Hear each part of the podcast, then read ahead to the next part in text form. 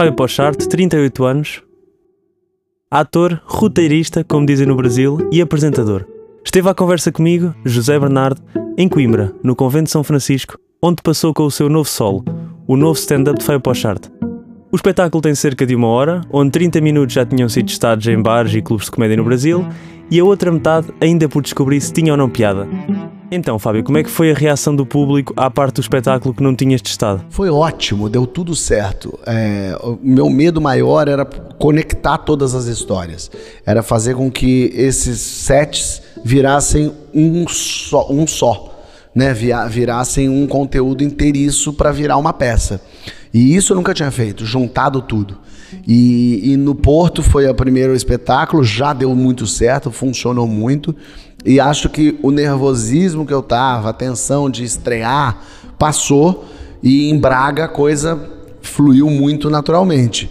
Então, se eu há uma semana estava tenso, agora eu tô ansioso, porque eu já quero fazer. Eu já quero fazer mais. Agora eu já quero botar aquelas piadas funcionando, porque eu já vi que elas funcionam. Já tô confiante, já sei que elas funcionam, o público ri daquilo. Agora eu preciso achar a melhor forma de fazer aquilo.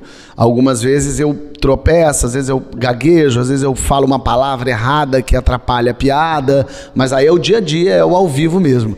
Mas ah, só o fato de já ter é, testado, saber que essa uma hora funcionou, já me dá uma tranquilidade. A estreia mundial do espetáculo está a ser em Portugal.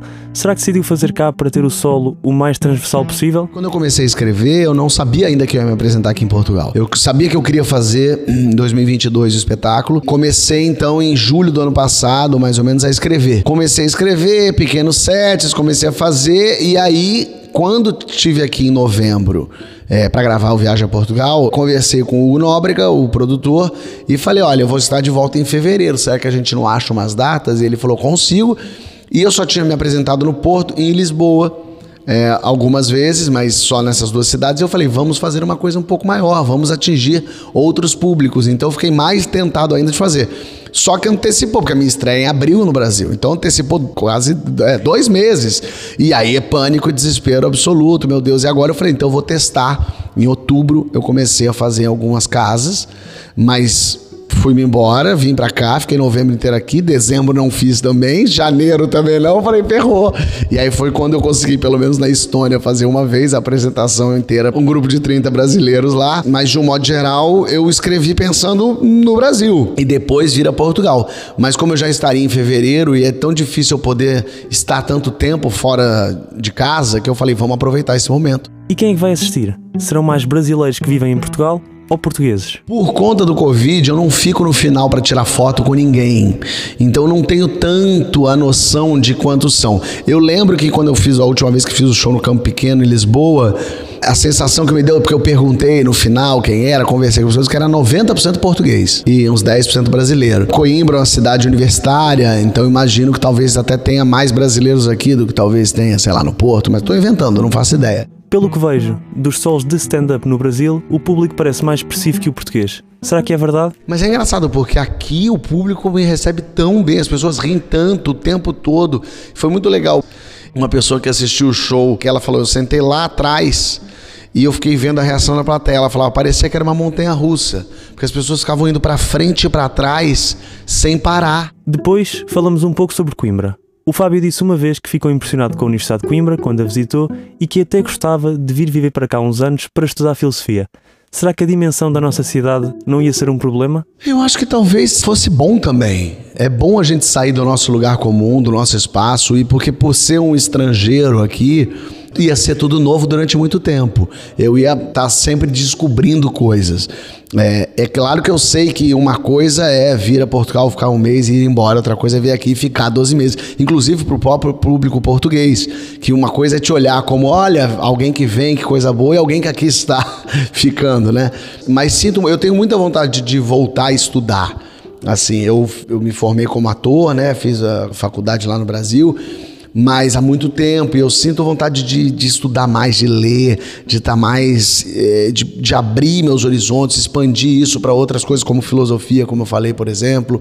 Mas Fábio, tu és naturalmente uma pessoa da cidade ou do campo? Eu sou mais de cidade, por ter crescido e vivido até os 19 anos em São Paulo, né, que é um troço gigante, e depois mais 19 anos no Rio de Janeiro, é, eu sou uma pessoa bem da cidade mesmo, assim, bem. Tem uma coisa que me interessa muito também em Portugal, é um ritmo diferente. É, o tempo é outro. É um tempo onde as pessoas conseguem é, respirar com mais calma. Elas então até assim, por exemplo, que seja no trânsito. É, o, ah, tem trânsito? Claro, lógico que tem trânsito. Mas não tem uma, um desespero que há no Brasil que eu vejo assim de furar o sinal vermelho e, e, e, e ficar acelerando e o pedestre vai passar e não deixa passar. Sabe, tem uma calma aqui de que o carro ele pode estar atrasado, mas ele para, ele espera, ele vai com calma. Mesmo tendo uma coisa engraçada que é muito parecida, assim, o jeito que o português para o carro na rua é muito parecido com o carioca, que é onde tiver o espaço para. Assim, tem uma loucura assim que a gente herdou de vocês. Mas eu sinto que aqui tem um outro tempo, um outro ritmo, é, que eu gosto e que eu acho que a gente consegue apreciar um pouco mais. É só o fato de vocês não entrarem para o trabalho às 8 da manhã, é, é, ter os filhos estudarem às 7. Tem uma coisa no Brasil de desespero, assim, que aqui tem uma coisa mais. Calma, eu sei que é mais calmo. Fábio Pocharte vai interpretar Saramago na série inspirada no livro Viagem a Portugal. Explica-nos agora qual é que foi a tua reação quando te perguntaram se querias ser o Saramago brasileiro. A primeira coisa que eu falei foi chame um português, lógico. Mas o Ivan Dias, que é o realizador e idealizador do projeto, ele falou uma coisa que me convenceu, que ele disse, eu quero um olhar de fora. Eu quero uma pessoa que se surpreenda com Portugal ainda. É, e, e talvez os muitos lugares que eu fui, que eu estive e que meus olhos brilharam, talvez o português estivesse acostumado, já sabe, já foi muito lá, já teve. Eu acho que todo português conhece muito bem uma aldeia, já foi numa aldeia, sabe, tem um familiar numa aldeia. Eu, quando vou numa aldeia, eu acho aquilo mágico. Parece que eu voltei no tempo. Conversar com aquelas senhoras, aqueles senhores nas aldeias. É, é, é, quase como se eu estivesse conversando com historiadores, com pessoas muito sábias, que, que estão ali, que, que tem um pedaço de Portugal neles. E eu me surpreendo muito.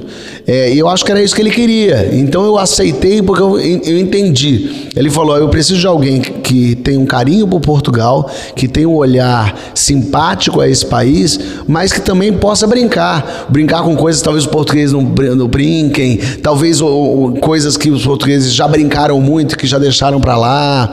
É, então, em cima desse olhar, e lógico, da oportunidade de conhecer melhor esse país e de poder estar tá em contato com o Saramago, é, é, o projeto era incrível. E o que é que já conhecias de Saramago? Eu já tinha lido alguns livros, Saramago é um, é um, dos meus autores preferidos, ainda tinha isso, por acaso, era uma, uma coisa que eu já falava antes, assim, que o Saramago era um dos meus autores preferidos. Eu, o primeiro livro que eu li foi o Evangelho segundo Jesus Cristo, e fiquei, assim, totalmente extasiado com aquilo, porque o, o que o Saramago fez, que é ele tem ideias brilhantes, mas ele inventou um jeito de contar essas ideias. E isso é muito potente, ainda mais na minha língua. É, ter um autor como ele na minha língua, eu posso me dar o luxo de ler no original, é incrível.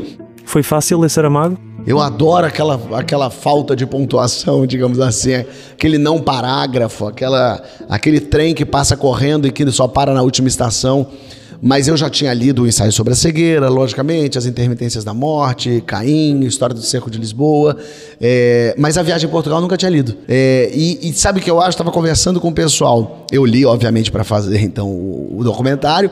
É, mas eu tô com vontade, quando for ao ar, isso vai ao ar em outubro, eu devo vir aqui para fazer a divulgação. Me deu vontade de reler o livro, agora tendo estado naqueles lugares. Porque eu acho que esse livro até é um livro que eu, como brasileiro, talvez nem nem tenha me impactado tanto lendo antes de conhecer essas cidades, porque ele fala de lugares que vocês conhecem bem, que vocês já viram fotos, lugares que eu nunca tinha ouvido falar. E aí eu, quando cheguei aqui, agora é que eu vou conhecendo os lugares, e lugares em Portugal que eu nunca imaginei que fosse, nem sabia que existiam. Ah, Bussaco, por exemplo, é um lugar impressionante. Bussaco, um pequeno parte na conversa, já que se falou em Bussaco. Será que Pochard conhece o universo Brunaleixo? Parece que sim, e que até já conversou com João Moreira. Sim, eu tive com ele. Ele, por acaso, está gravando agora o Natal de Bruno Aleixo, por isso que ele não vem. Mas eu tive com ele pro, pro documentário, aqui em Coimbra, eu conversei com ele. ele é, fizemos um papo no restaurante e foi muito legal. E ele estava falando exatamente disso, desse personagem. Mas, mas vários locais de Portugal, porque eu, Almeida, nunca tinha ouvido falar em Almeida. É, e aí tem uma, aquela fortaleza de estrela. É muito. Como, como que eu não tinha ouvido falar nisso? Como é que eu não tinha visto isso ainda? O livro de Saramago, O Evangelho segundo Jesus Cristo, satiriza a religião, tendo essa semelhança com o especial de Natal Porta dos Fundos. Será que estas duas obras têm alguma relação? Com certeza.